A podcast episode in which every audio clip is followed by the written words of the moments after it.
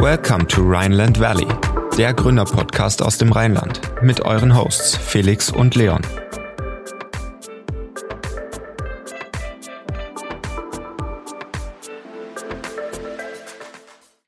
Wir freuen uns, euch heute unsere erste Interviewfolge vorstellen zu können im Rheinland Valley, dem Gründerpodcast aus dem Rheinland.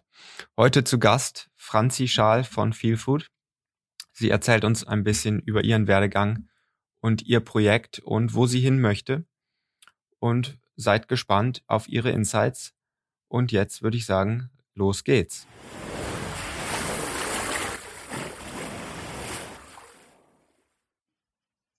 Herzlich willkommen zu unserer ersten Folge Rheinland Valley. Heute mit der Gründerin Franziska Schaal. Und zwar hat die das Startup gegründet, äh, Feel Food, beziehungsweise das Produkt Feel Food. Und da wollen wir heute ein bisschen drüber sprechen. Hallo Franziska.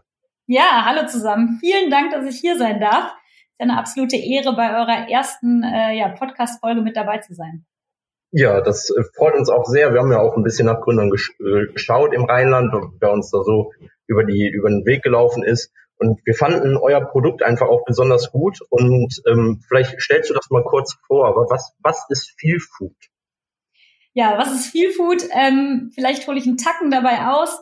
Wir machen äh, funktionale Mahlzeiten, das heißt Mahlzeiten, die man nur noch mit heißem Wasser aufgießen muss. Das ist alles im Becher und äh, die einen trotzdem mit den wichtigsten Nährstoffen versorgen. Also die haben eine Menge pflanzliche Proteine, Ballaststoffe, sogar eine Tagesdosis des ja weltweit ersten bioveganen Vitamin B12. Also eine Mahlzeit, die dich gut versorgen kann, wenn du mal einen stressigeren Alltag hast und ähm, ja dich trotzdem gut versorgen möchtest. Ja, genau, das haben wir nämlich auch äh, ähm, gesehen, dass es wohl gar nicht so einfach ist, dieses Vitamin B12 dafür eine Biozulassung zu bekommen. Ja, absolut. Äh, geht ja direkt schon äh, tief rein in die Thematik. Wir sind äh, nämlich biozertifiziert, das ist richtig, und äh, haben es geschafft, das Ganze mit einer ähm, Zugabe von Vitamin B12 biozertifizieren zu lassen. Das Problem ist nämlich, Bioprodukte dürfen in der Regel nicht mit Vitaminen versetzt werden. Also wenn man ein konventionelles Produkt hat, dann darf man da alles Mögliche an Vitaminzusätzen künstlich reinpacken. Das ist bei Bioprodukten per se einfach verboten. Und wir haben da einen äh, Professor in der Schweiz, ähm, eine Firma, die das herstellen kann. Die haben im Prinzip so einen Trägerstoff, ähm, der rein natürlich hergestellt wird. Und mit dem dürfen wir das als Pulver, als Biomasse bei uns im Produkt hinzugeben. Und so schaffen wir es eben bei einer rein pflanzlichen Mahlzeit, das auch noch mit abzudecken. Genau. Und es wurde tatsächlich äh, zertifiziert, ist durch die Kontrolle durch, auch wenn das ein längerer Prozess war. Ja. Das stelle ich mir ganz schön anspruchsvoll vor. Ähm, genau, wir, was ist denn, soll, so ist viel Food eine Zwischenmahlzeit oder soll das wirklich eine, eine komplett vollwertige Mahlzeit sein? Mhm. Also im Prinzip soll es eine vollwertige Mahlzeit abdecken. Klar ist es logisch, ähm, Menschen sind unterschiedlich, Menschen haben unterschiedlichen Kalorienbedarf, ein unterschiedliches Hungergefühl. Dementsprechend sagen die einen, hey, ich werde davon super satt. Wir haben verschiedenes Feedback gesammelt. Gerade, ja, ich sag mal, ein bisschen zierlichere Personen sagen oft, wow, das ist aber viel. Und äh, dann gibt's oft auch die Männer, die sehr viel Sport treiben und sagen, ach ja, da könnte ich auch noch ein bisschen mehr von essen. Von daher ist das relativ subjektiv, aber es versorgt dich sehr gut und gerade mit den vielen Proteinen und Ballaststoffen wird man gut satt und kann das perfekt als Mittagessen essen. Ja, sehr cool. Das waren schon mal die ersten Insights in euer Produkt. Und ich glaube, gerade diese Biozertifizierung ist auch so ein bisschen eure Secret Source äh, in terms of USP, dass ihr darüber auf jeden Fall auch an die Kunden rausgeht und das Ganze in, in Kombination mit den guten Inhaltsstoffen des Produkts. Und dann haben wir uns natürlich die Frage gestellt im nächsten Schritt, klar, ihr wollt euer Produkt verkaufen, aber über welche Kanäle? Mhm. Also ähm, wir sind im Prinzip schon gestartet im äh, letzten Jahr. Da haben wir so eine kleine Testproduktion gehabt und haben die schon über unseren Online-Shop verkauft. Ähm, das waren so 3000 Becher, haben damit Feedback gesammelt und jetzt, äh, danach haben wir tatsächlich noch eine Crowdfunding-Kampagne gemacht und jetzt wird viel zu groß produziert. Mitte Februar startet der Verkaufsstart rein online, alles über unseren Online-Shop auf viel-food.com äh, kann man da das Produkt dann erwerben, plus wir starten den Vertrieb an Unternehmen.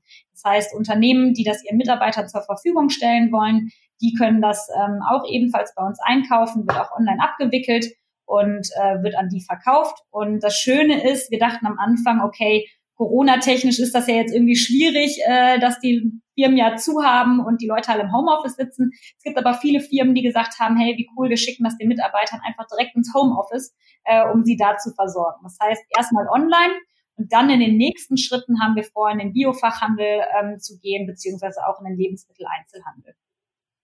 Ja, sehr cool. Gerade auch interessant zu hören, welche neuen Optionen Corona auch da für die, für die Vermarktungs- oder Vertriebswege äh, eröffnet. Und ähm, fangen wir nochmal ganz an vor der Crowdfunding-Kampagne. Da interessiert mich jetzt, da hast du gesagt, die 3000 Becher, die ihr zuerst produziert habt, habt ihr ähm, auch erstmal online vertrieben. Da waren natürlich wahrscheinlich auch äh, Friends, Family and Fools, wie man so schön sagt, involviert. Ähm, ihr habt ja aber auch wahrscheinlich nebenher auch an weitere Kunden verkauft. Wie habt ihr die erreicht? Wie konntet ihr da Bekanntheit erzielen? Absolut. Ja, äh, die 3000 Becher muss man klar sagen, ist Friends und Family viel äh, irgendwie Bekanntheit. Das Schöne ist, sage ich mal, äh, Fabian und ich hatten beide schon eine ganz gute Reichweite und irgendwie kon also konnten darüber potenzielle Kunden erreichen. Äh, mein Mitgründer, der ist nämlich in der Schweiz recht bekannt. Der hat da viele Jahre in der Spitzengastronomie, Spitzengastronomie gearbeitet, ist dann sogar nach LA gegangen, hat da im Nobu gearbeitet und Stars wie Madonna und David Beckham bekocht und ist dann zurück in die Schweiz und hat da sein Foodtruck-Business hochgezogen und so herzhafte Eintopfgerichte im Brot serviert. Und über seine ganze Story, ähm, über seinen Lebensweg ähm, hat er da schon recht viele PR-Auftritte, Fernsehsendungen etc. gemacht. Da ja schon eine ganz gute Bekanntheit in der Schweiz gehabt. Und bei mir war es so, ich habe ähm, vor der Gründung selber ähm, war ich aktiv im Entrepreneurs Club Cologne. Das ist eine studentische Initiative, die Studierende mit der Startup-Szene verknüpft. Ähm, war hier in der Gründerszene auch schon recht aktiv, was wir auch als potenzielle Zielgruppe ansehen. Und so hatten wir die Möglichkeit zum Shop-Lounge im, äh, wann war das? Im September rum, ähm, ja, eben das schon potenzielle Kunden zu erreichen, uns in viele Newsletter ähm, ja reinzusneaken, sage ich mal, zu platzieren, ähm, da verschiedene PR-Maßnahmen mitzubekommen. Und wir haben sogar beim NUK Businessplan-Wettbewerb mitgemacht. Das ist hier so ein äh, Wettbewerb in Köln, der dann auch nochmal Bekanntheit geschaffen hat. Von daher haben wir darüber geschafft, dann auch noch weitere Leute zu erreichen, die nicht nur ja, Friends und Family sind. Jetzt ist für den, für den Marktstart, habt ihr wahrscheinlich auch irgendwie so einen Marketingplan aus, ausgearbeitet.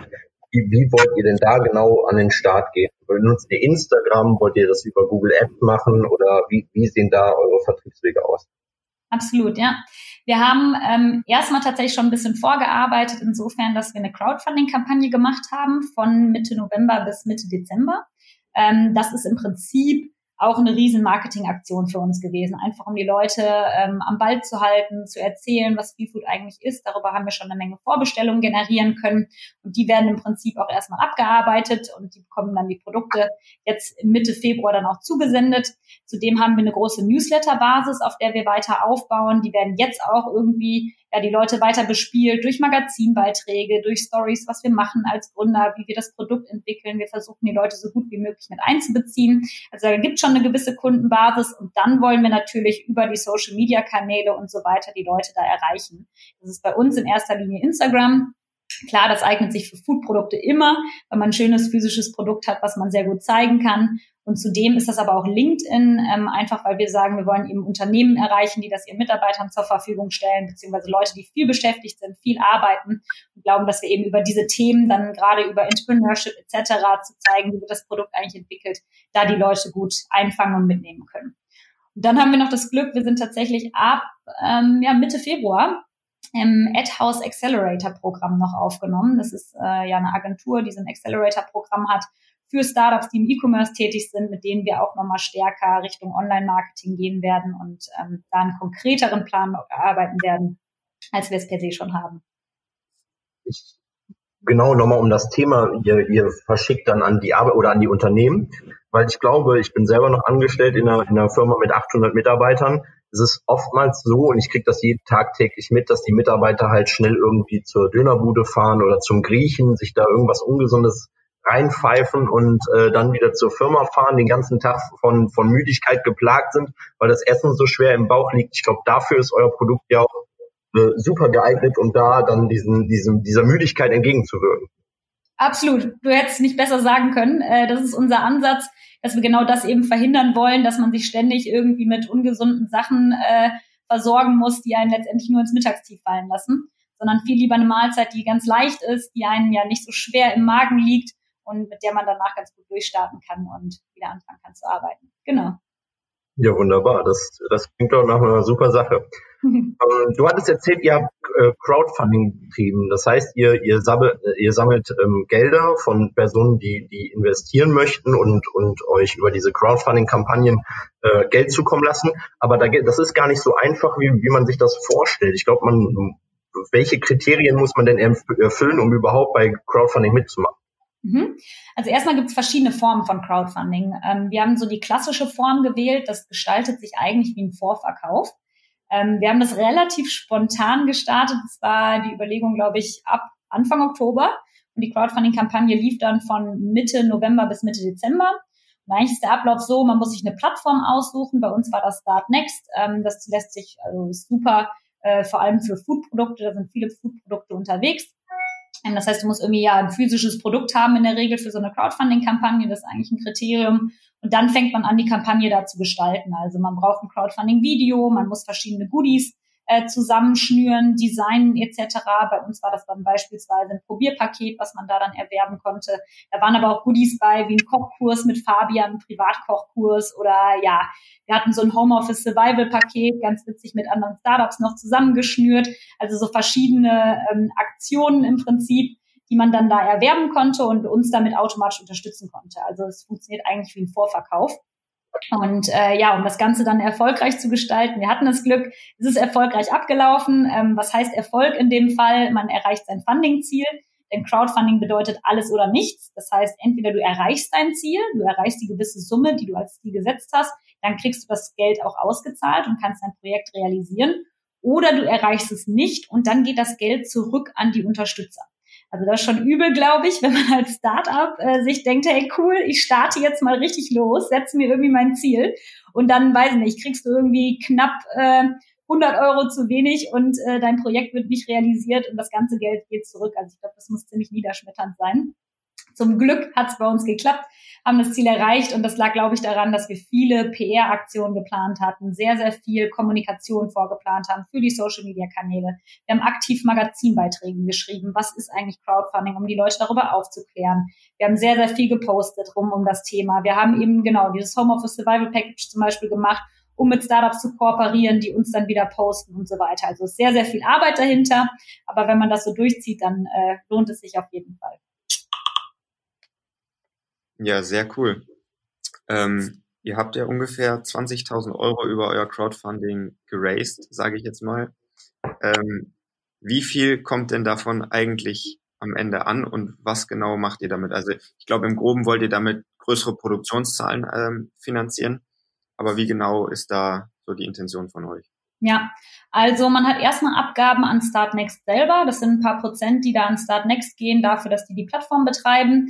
Ähm, und dann kommt im Prinzip das restliche Geld bei uns auch an. Ähm, man muss aber sagen, das Geld ist natürlich schon vorgeplant für die Produkte selber. Die Leute haben da ja zum Beispiel ein Probierpaket erworben und dementsprechend geht das Geld dann auch wiederum in die Produktion dieser Goodies. Ein paar Euro bleiben zum Schluss dann letztendlich bei uns hängen. Ähm, man muss aber auch generell dazu sagen, Crowdfunding ist auch eine Sache von Marketing. Man macht das auf jeden Fall aus ja den zwei Gründen. Einmal, dass man damit ein bisschen, ein bisschen mehr Bekanntheit schaffen möchte, die Leute unterhalten möchte etc. Und natürlich auch, um die Produktion zu finanzieren. Es reicht aber bei uns jetzt nicht komplett dafür.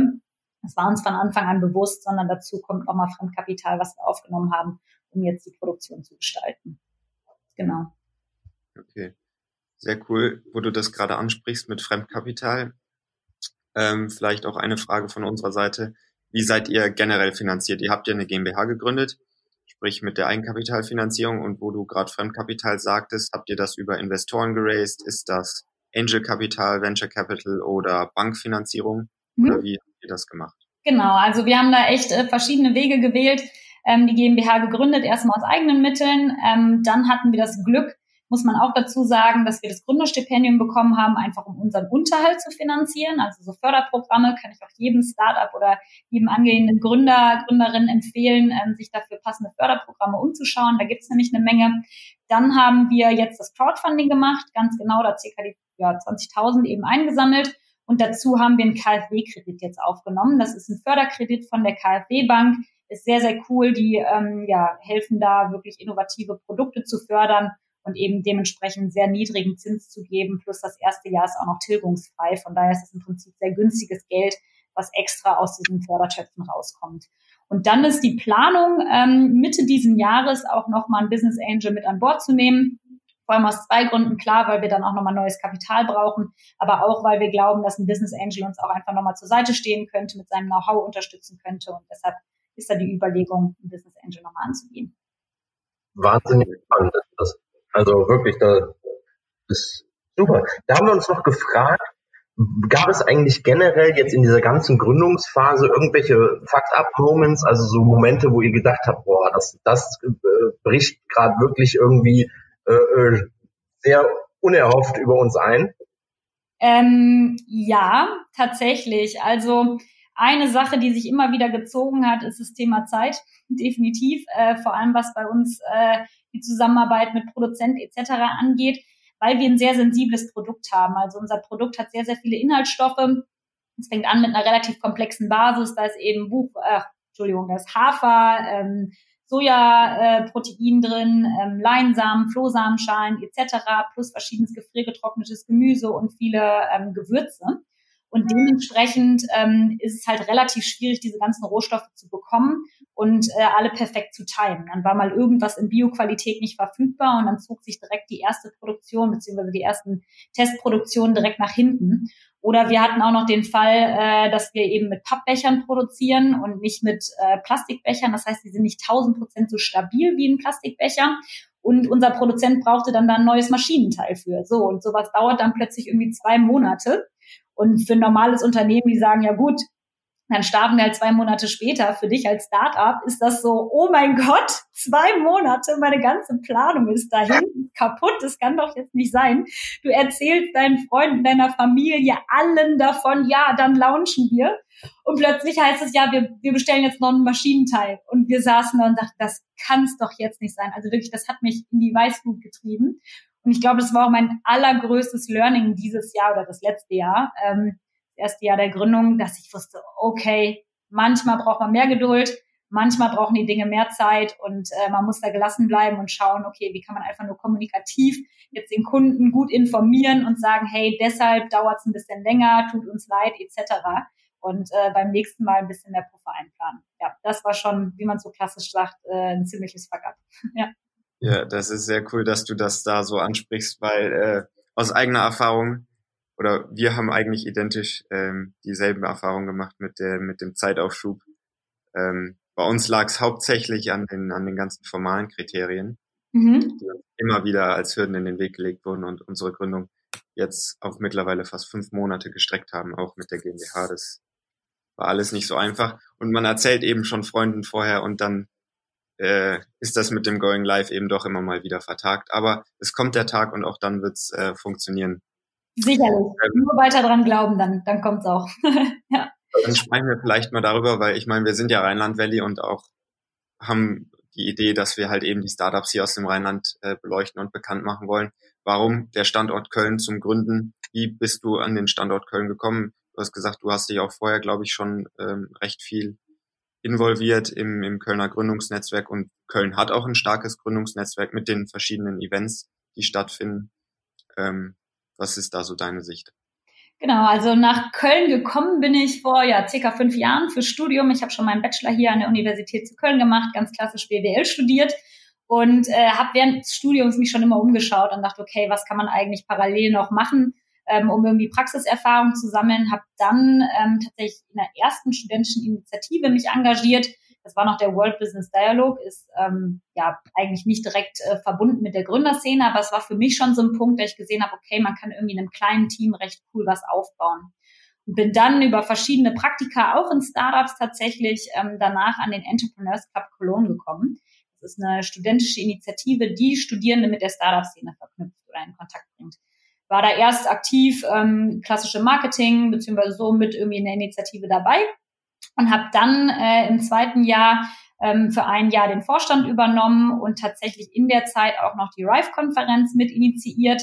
Mit äh, ehemaligen Vorständen, ebenfalls auch vom ECC, haben wir da ein neues Eventformat aufgebaut. Das war 2019 die erste Edition. 2020 wurde das Ganze sogar weitergeführt vom Team äh, nach uns. Die haben eine zweite Edition rausgebracht und äh, Rife soll auch im nächsten Jahr weiterlaufen. Von daher, ähm, ja, hatte ich da eben schon sehr, sehr viel in die Startup-Szene rein investiert und vor allem extrem viel von der Startup-Szene auch mitbekommen, diverse Kontakte darüber äh, ja schließen können, gemerkt, wie supportive die ganze Szene halt eben ist. Also ich glaube, gerade die Kölner Startup-Szene ist unglaublich herzlich, jeder vernetzt sich, jeder hilft sich untereinander, Kontakte werden da schnell mal hin und her geschoben und man schaut einfach nur, wie kann man sich gegenseitig unterstützen. Und das hat uns so gut gefallen, dass auch sofort klar war, hey, wir werden hier in Köln gründen. Außerdem hat es auch noch den Vorteil, also mein Mitgründer kommt ja eben aus der Schweiz, das heißt, das wäre die andere Option gewesen, jetzt irgendwie in der Schweiz zu gründen. Da ist Köln sowieso schon mal stärker aufgestellt, aber es hat auch den Vorteil, ähm, dass ich auch ja an der Uni etc. vernetzt bin. Das heißt, um Praktikanten zu suchen etc. ist doch nochmal einen Tacken einfacher hier.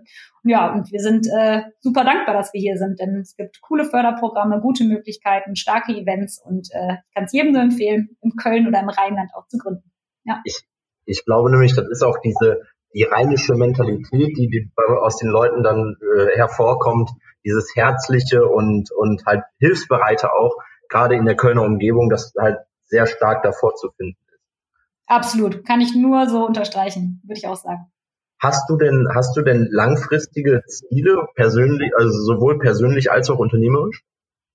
Klar, absolut. Also ähm, sowieso logisch, äh, Feel Food so erfolgreich wie möglich zu machen, hat natürlich bei mir auch indirekt äh, meine persönlichen Antreiber, dass ich halt sage, okay, pflanzliche Ernährung wird immer wichtiger und ich finde es einfach sinnvoll, da gute Produkte auf den Markt zu bringen, um Leuten, die ja, gesunde, einfache pflanzliche Ernährung zu ermöglichen und ihnen das so einfach wie möglich zu gestalten.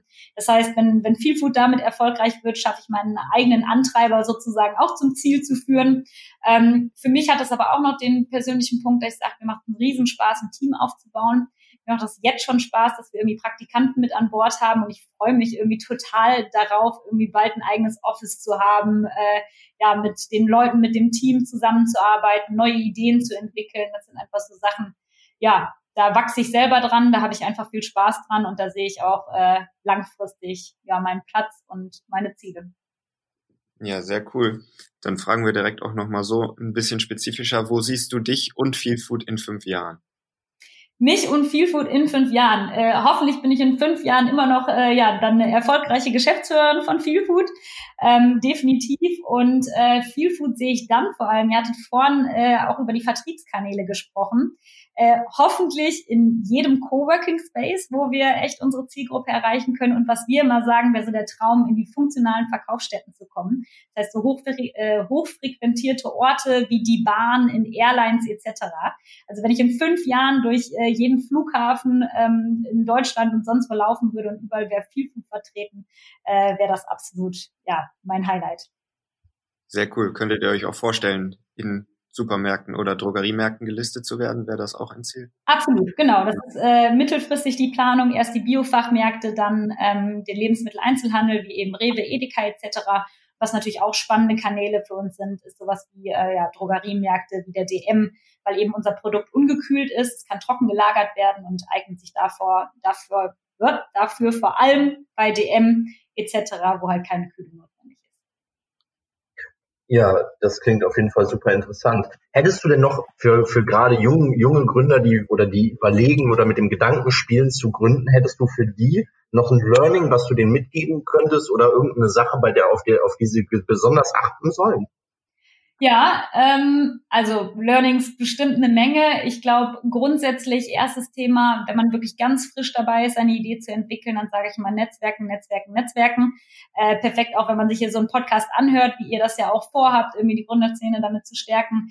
Aber sich in der Gründerszene tummeln und vor allem die eigenen Ideen echt mal kritisch hinterfragen zu lassen. Ich glaube, das ist unglaublich wichtig, ähm, sich ja hinterfragen zu lassen, um auf neue Ideen zu kommen, aber auch manchmal das Feedback vielleicht ja richtig einzuordnen, sage ich mal. Es gibt nämlich Leute, die sagen per se, ach, ist alles Kacke und es wird nichts und davon sollte man sich nicht runterziehen lassen, wenn man fest an seine Idee glaubt. Aber ich sag mal, mit so einem gesunden Optimismus da dran gehen und äh, trotzdem dann die Idee weiterentwickeln, ist ganz, ganz wichtig. Ähm, und dann Thema Nummer zwei, immer mehr Geld und mehr Zeit einplanen, als man es vorher gedacht hätte. Ihr habt es vorhin schon bestätigt bei euch. Äh, Gerade am Anfang kommen viele Kosten auf einen zu, mit denen man sonst so vielleicht nicht gerechnet hätte. Sei schon, ja genau, eine Firmengründung, plötzlich kommt eine Markenanmeldung und plötzlich hat man da irgendwelche Rechtskosten, dann braucht man eine Vertraulichkeitsvereinbarung etc. Also das sind viele Dinge, mit denen man vorher nicht so rechnet. Und ähm, da wäre ich, glaube ich, froh gewesen, wenn ich die in der Finanzplanung noch einen Tacken mehr drin gehabt hätte, dann hätte ich mich nicht so oft geärgert und mir gedacht, ah, das kommt jetzt auch noch dazu, sondern ja, hätte es einfach schon eingeplant. Und mit der Zeit genauso. Einfach ein bisschen mehr Zeit einplanen, aber trotzdem die Ziele schön eng stecken, weil dann geht man lieber mit Vollpower los und im Endeffekt, ja, kann es halt vielleicht mal einen Tacken länger dauern. Mm, mm. Klar, die, das sind die besten Learnings, die wir auch so von unserer bisherigen Erfahrung äh, teilen können. Also da verstehe ich dich voll und ganz. Äh, auch gerade was die Finanzen angeht, dass man mal sagt, also wir haben es jetzt hauptsächlich so gemacht, weil die Liquiditätsplanung ist aus unserer Sicht das A und O und dass man dann halt manchmal auch private Ausgaben einfach tätigt und dann ist es halt so. Absolut. Ja. Ähm, ja, cool. Dann vielleicht noch hier zum Schluss ähm, eine Frage, wie jetzt eure Go-to-Market-Strategy ist. Ähm, ihr werdet ja in den nächsten Wochen launchen. Wie sieht das jetzt genau aus? Was sind dann die Projekte, die dann noch folgen und die Hauptchallenges, die du jetzt siehst für euch? Mhm. Ja, also im Prinzip ist die Roadmap wirklich so, dass wir Mitte Februar äh, launchen werden. Letztendlich ist das ja wie so eine Art zweiter Launch, weil wir schon mal äh, ja die 3000 über den Online-Shop verkauft hatten. Werden ab Mitte Februar dann richtig durchstarten und verkaufen. Der Unternehmensvertrieb läuft jetzt Stück für Stück schon langsam an. Das kann man ja jetzt schon gestalten und dann eben ab Mitte Februar auch ausliefern. Dann folgt vor allem eine ähm, ja, lange Zeit wirklich Marketing, Vertrieb optimieren. Eben wie vorhin erwähnt mit dem AdHouse Accelerator wollen wir das Online Online-Marketing deutlich stärker ähm, ja, aufbauen. Äh, da werden wir sicherlich auch noch viel lernen müssen. Klar haben wir ein gutes Grundverständnis dafür, wie Online-Marketing funktioniert, aber dieser Bereich ist riesig, da kann man ohne Ende lernen. Und äh, da müssen wir echt uns der Herausforderung stellen, wirklich ein gutes E-Commerce aufzubauen und die Leute da ja kreativ zu erreichen. Und heutzutage ist gar nicht mehr so einfach zu sagen, auch ich mache einen Online-Shop auf und dann kommen die Leute schon. Das ist eben nicht der Fall, sondern du musst da gut Ads schalten etc., um die Leute auf dich aufmerksam zu machen. Ja, und dann ähm, ist geplant, Stück für Stück dann auch in den Handel vorzugehen. Das aber wirklich erst, ja, wenn dann Ende des Jahres eher sogar das Jahr danach geplant, weil wir online uns erstmal stark aufstellen wollen. Hm. Sehr cool. Da fällt mir nur gerade noch ein, da sind wir noch gar nicht so drauf eingegangen, vielleicht noch ähm, ganz zum Schluss, bevor wir zu den Private Insights kommen. Mhm. Ähm, eure Lieferkette beziehungsweise eure Produktion scheint ja auch in der Lage zu sein, diese Kapazitäten zu stemmen.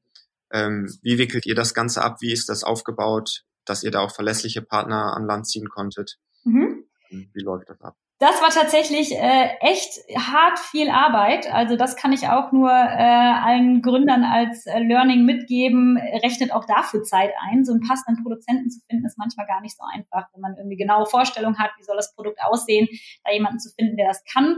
Wir haben das Glück, wir haben jemanden gefunden, das ist ein ganz, ganz toller Produzent, das ist ein Familienunternehmen und die bauen zum Teil sogar unsere Rohstoffe selber an. Und die werden dann in 500 Meter Entfernung ja vom Anbau in der Produktion verarbeitet, bei uns in den Becher abgefüllt.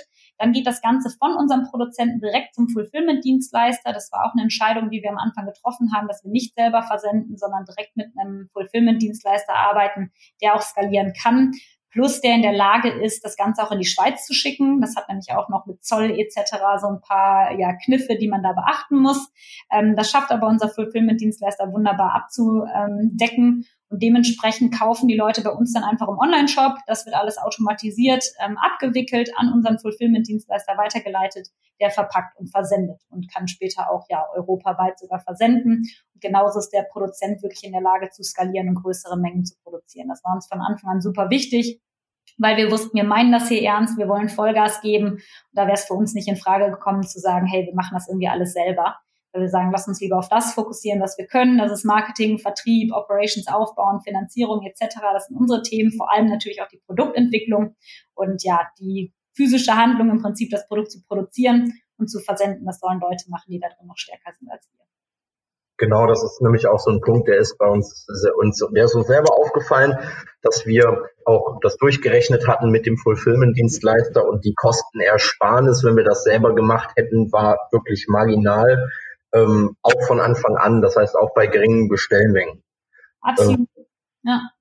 Jawohl, dann starten wir jetzt in unsere Kategorie Private Insights mit dir. Wir stellen dir sechs Fragen und brauchen eine kurze, knackige Antwort. Da sind Fragen dabei, die man gerne ausführen möchte, aber wir haben gesagt, wir machen wirklich nur Ja, Nein oder halt eine der Antwortmöglichkeiten. Und dann würden wir mit dir da jetzt reinstarten. Alles klar, gib mir Mühe. Perfekt. Okay, erste Frage ist, alleine gründen oder im Team? Team. Studium oder Ausbildung? Studium. Mit dem Kopf oder mit dem Bauch Entscheidungen treffen? Geschäftlich mit Kopf. Berge oder Meer? Urlaub. Die Kombi ist perfekt. Man muss beides haben. Ist perfekt. Äh, was darf in deinem Kühlschrank niemals fehlen? Äh, ja, viel Food wird nicht gekühlt, sonst das. Ähm, ein guter äh, pflanzlicher Joghurt, äh, genug Gemüse und Obst. und wer ist dein Vorbild? Mein Vorbild, äh, Luisa Neubauer. Die finde ich ganz toll. Ui. Perfekt, super. Dann sind wir jetzt, glaube ich, auch schon am Ende unseres Podcasts angekommen. Hat sehr viel Spaß gemacht, das mit dir hier zu machen, vor allem als unseren ersten Gast. Wir sind ja selber noch neu und hoffentlich war es jetzt nicht allzu anstrengend, das mit uns äh, äh zu gestalten. Und äh, jawohl, dann sehen, hören wir uns vielleicht auch demnächst nochmal, wenn du ein zweites Mal mit uns aufnehmen würdest. Ja, sicherlich. Gerne. Vielen, vielen herzlichen Dank. Hat mir genauso viel Spaß gemacht und ich finde richtig, richtig cool, dass ihr beide das hier auf die Beine stellt. Von daher drücke ich dafür die Daumen, dass das gut läuft und auch euer Startup gut anlaufen wird. Ja, das war sie, unsere erste Interviewfolge mit Franzi Schaal von Feelfood. Wir freuen uns sehr, dass sie unser erster Interviewgast war und äh, ich hatte sehr viel Spaß und ich glaube, sie auch. Und äh, sie konnte euch ein paar coole Insights in ihr Business und ihr Produkt geben. Ähm, und wenn ihr mehr über Feel Food erfahren wollt, dann guckt gerne bei feel-food.com. Und wir würden uns natürlich sehr freuen, wenn ihr uns eine 5-Sterne-Bewertung bei iTunes gebt und den Podcast abonniert. Ähm, und wenn ihr Feedback habt, immer gerne her damit über Instagram oder über unsere LinkedIn-Accounts. Das haben wir alles in den Shownotes verlinkt. Und dann freuen wir uns und bis zum nächsten Mal.